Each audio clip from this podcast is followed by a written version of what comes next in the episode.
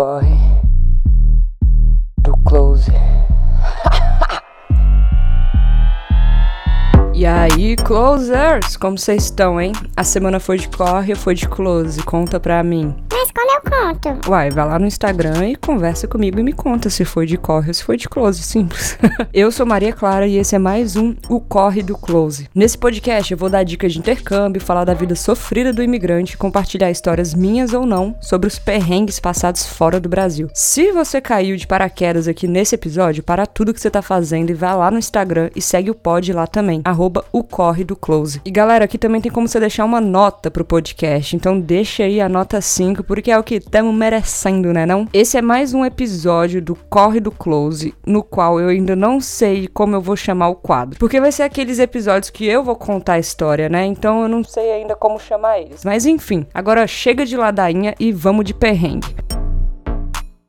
Esse é o perrengue da Natália. Natália foi fazer intercâmbio na Austrália em 2015 e escolheu morar na cidade de Brisbane. E assim como todos os intercambistas, ela também estava desesperada para trabalhar, para fazer uma grana, e na época ela não tinha dinheiro nenhum. Então, realmente estava precisando mesmo trabalhar. Então, ela estava ali procurando nos sites de emprego e viu a oportunidade de trabalhar em um evento daqueles tipo agropecuária, que dura alguns dias, para os produtores rurais, sabe? Aquela coisa toda que tem bastante no Brasil.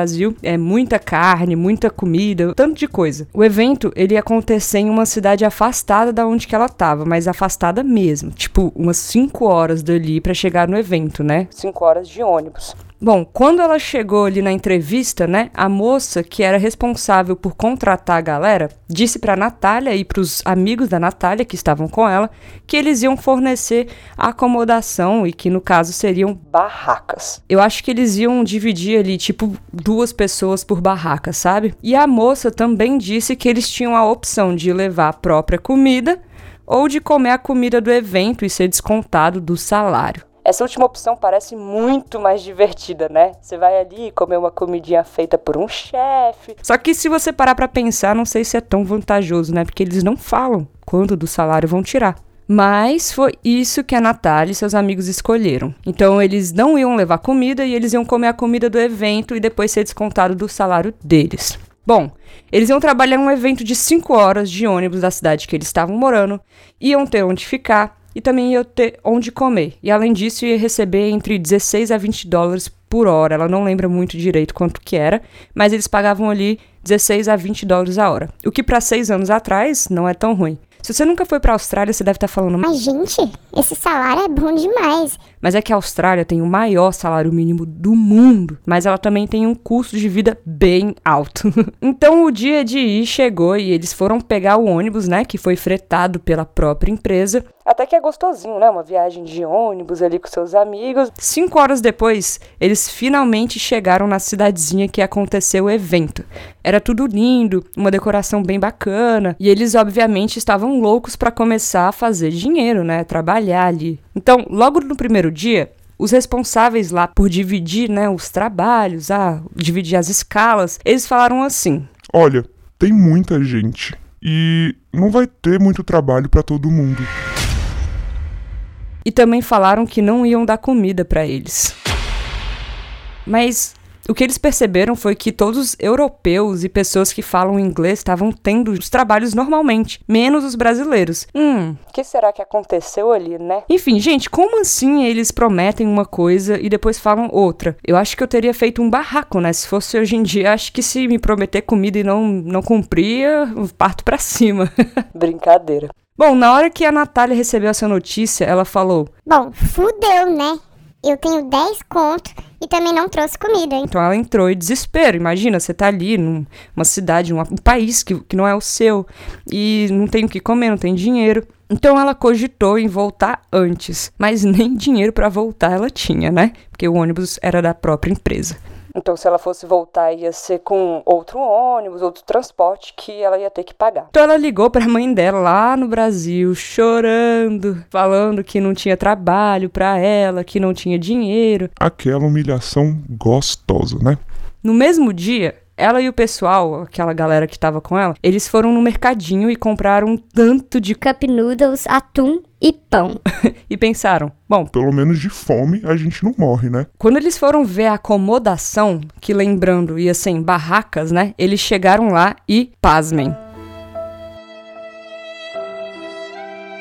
A barraca era top. Tinha colchão, bem arrumadinho, era confortável. Pelo menos isso, né? No segundo dia, já sem saber o que fazer, a Natália pensou: Eu que não vou ficar aqui parada, né? Eu vou colocar meu uniforme de garçonete, arrumar meu cabelo e ficar lá, plantada na cozinha, pressionando pra eles me darem algum trabalho.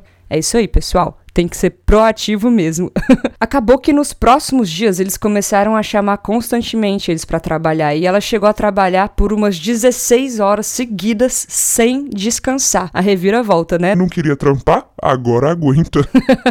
E eles também não viveram só de cup noodles e atum. Lá no evento, os chefs faziam vários pratos para serem servidos e às vezes faziam a mais. Então a Natália teve ali uma comida gostosa todos os dias, né? E no último dia ela disse que ela comeu um Puta de um steak macio e maravilhoso que ela nunca viu igual.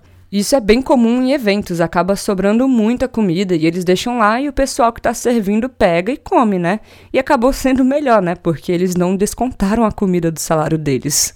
Otários. No final, no final de tudo isso, desse perrengue de não saber o que ia fazer, de não ter trabalho, acabou que ela trabalhou tanto que ela acabou fazendo 2.800 dólares em uma semana. Foi uma experiência muito legal, né? E divertida. Ela aprendeu e viveu várias coisas diferentes, mas passou um puta de um perrengue, né? Imagina o desespero que você é chegar num lugar, não saber o que fazer e achar que não vai ter comida pra você e você não ter dinheiro. Cara, isso é terrível. E ela que pensou em voltar pra casa no primeiro dia por falta de trabalho, ela não se arrependeu nem um pouco de ter ficado lá. Isso mostra pra gente que a gente tem que ser paciente, tá? Ó, esse podcast não é só perrengue não, tem aprendizado aqui. Tô aqui ensinando pra vocês que você tem que ser paciente. Por mais que as coisas parecem ruins no começo, pode ser que depois fique maravilhoso, sabe? Então, meus closers, essa foi a história da Natália e quando ela me contou, eu fiquei morrendo de dó dela, mas depois teve uma reviravolta e tudo saiu muito bem. A minha opinião sobre essa história é que ela deveria ter dado um jeito de ter levado mais dinheiro para caso algo de ruim tivesse acontecido. Mas eu também pensei o seguinte, talvez se ela tivesse levado mais dinheiro, ela também não teria sido tão proativa de ficar enchendo o saco deles para trabalhar toda hora. E no final também não teria feito tanto dinheiro quanto ela fez. E vocês, o que acharam? Me conta lá no Instagram, arroba o Corre do Close, e aproveita e me manda a sua história também. Você gosta de ouvir a história dos outros, mas não quer mandar a sua. Tá fácil, né não? Você pode mandar por áudio na DM no Instagram ou também pelo e-mail o corredoclose@gmail.com. Se você tiver com vergonha da sua voz aparecer aqui ou não se dá muito bem contando histórias, me manda mesmo assim que eu conto a sua história, igual eu fiz aqui hoje, tá bom? Tô falando isso porque tem uma galerinha que me fala o seguinte: Ah, eu tenho vários perrengues pra contar. e até hoje não me mandou. Tá esperando o quê? Pessoal, então é isso. Um beijo e até o próximo episódio. Quem vê close, não vê corre.